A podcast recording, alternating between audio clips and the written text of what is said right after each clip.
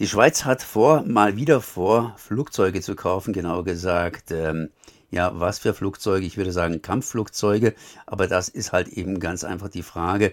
Oder sollen es nur Flugzeuge sein, die polizeilich den Luftraum der Schweiz überwachen? Es geht um die F-35, die ist zumindest in die nähere, ja, in die nähere Auswahl gerückt. Dagegen gibt es natürlich auch Proteste, Einwendungen und ich bin jetzt verbunden mit der Anja von der XOA, der Gruppe Schweiz ohne Armee. Erstmal herzlich gegrüßt. Danke vielmals.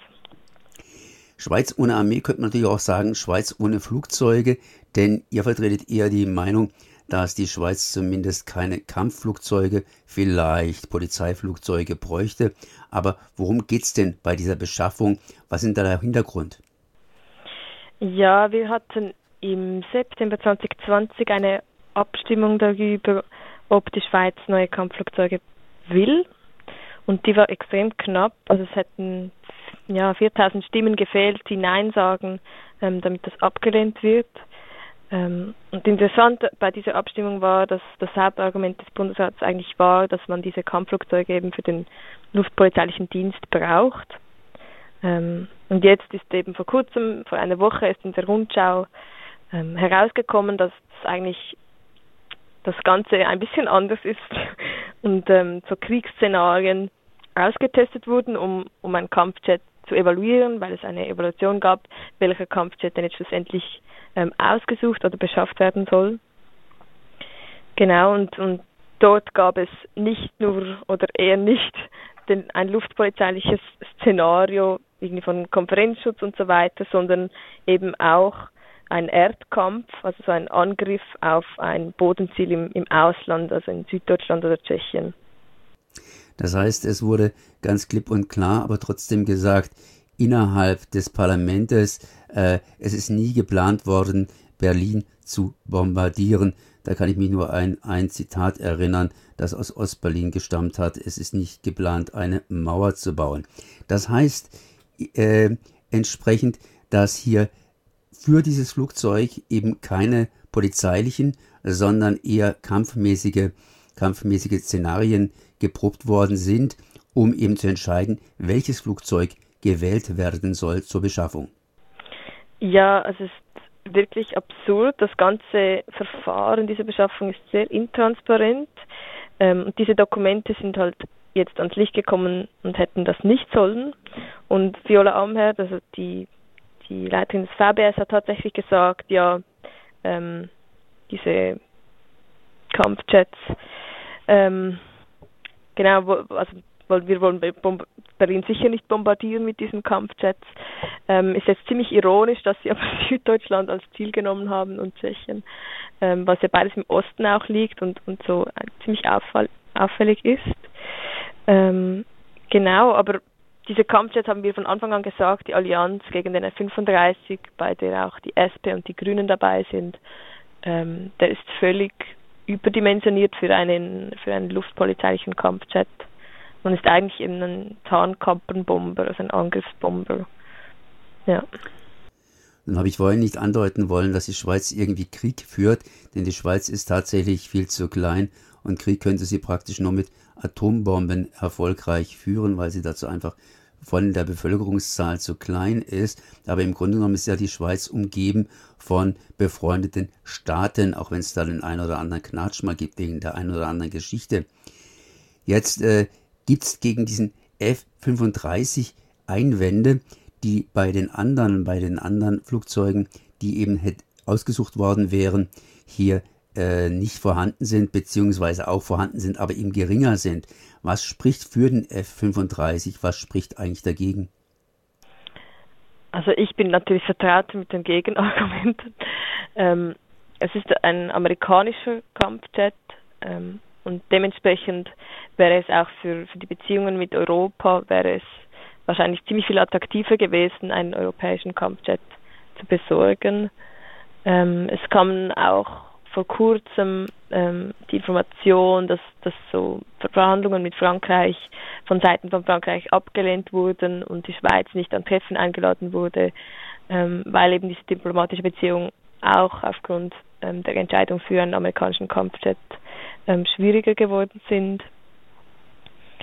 Und dieses, die ganze Technik hinter diesem Kampfjet ähm, ist halt in Amerika oder in den USA ähm, und auch der Datenschutz ist, ist schwieriger zu gewährleisten. Man, also man sagt eigentlich, dass das Pentagon eigentlich jederzeit Einsicht haben könnte in die Daten eines amerikanischen Kampfjets.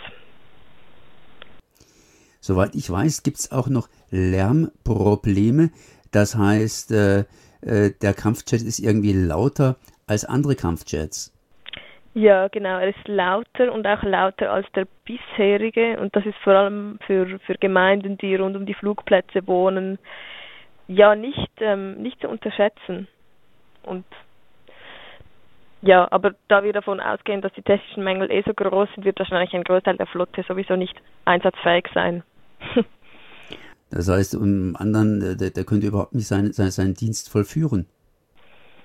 Ja, das ist halt eben dann die Frage, was ist dann der Dienst? Oder hat sich das VBS oder die, oder die Armee eher vorgestellt, ähm, dass das einfach ein, ein Showpiece ist oder, oder irgendwie ein Angstmachelement der Armee, was wirklich absurd ist, weil, wie Sie schon gesagt haben, die Schweizer Armee keine Chance hätte in einem, in einem Kriegsszenario so in Europa.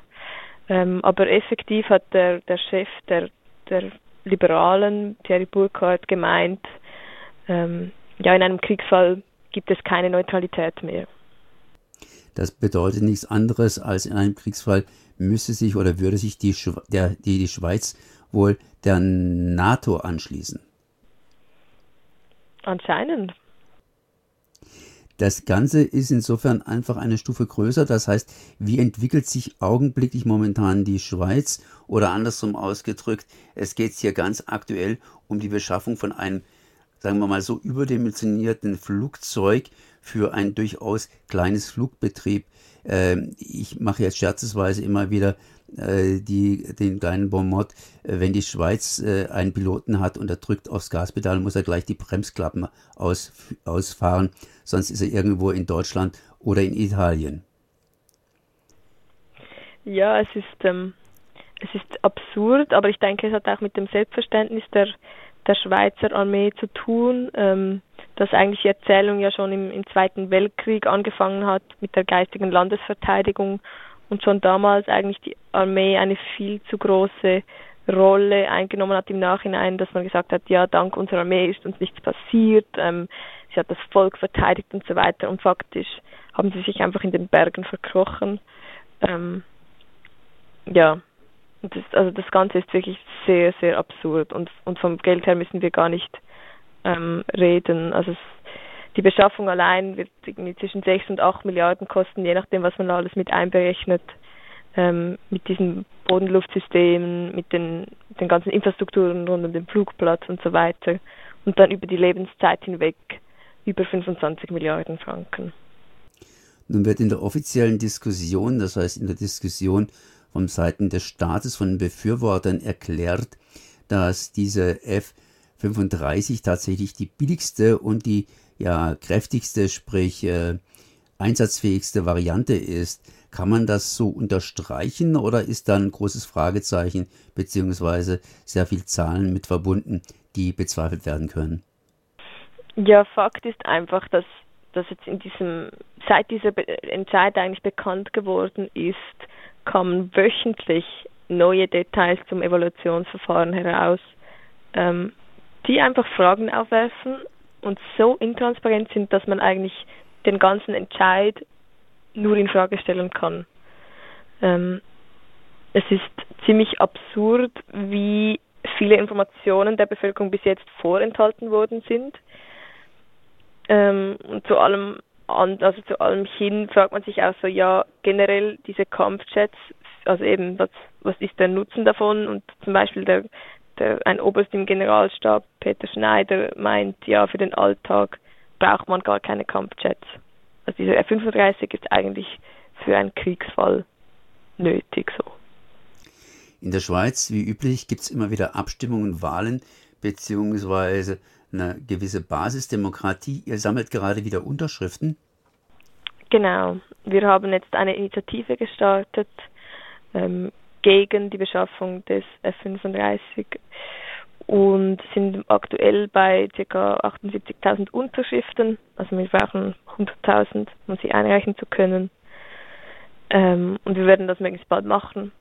Und dann wird das Volk nochmal darüber abstimmen können, ob wir diesen Typen F-35 beschaffen werden oder nicht. Momentan, hast du gesagt, haben wir regelmäßig hier neue Berichte über die, die Beschaffung des F-35, die entsprechend aufrütteln. Tut das die Unterschriftenaktion beflügeln oder werden die überhaupt nicht beachtet? Doch, also wir merken, dass, dass mittlerweile doch sehr viele Leute sehr kritisch sind. Es war von Anfang an war, war der Entscheid heikel, ähm, gerade auch weil es ein amerikanischer Chat ist. Und dieser Entscheid eben nicht nur eine Frage von, von Geld ist, welcher ist der billigste oder welcher ist der technisch beste, sondern auch ein politischer Entscheid. Und ich glaube, das hat der Bundesrat unterschätzt, dass das, Volk, dass das Volk das auch versteht. Dann danke ich auf jeden Fall mal Anja von der XOR der Schweiz, der Gruppe Schweiz ohne Armee für diese Informationen. Es werden wieder Unterschriften gesammelt und zwar gegen die Beschaffung des F-35 für die Schweizer Armee. Merci. Vielen Dank.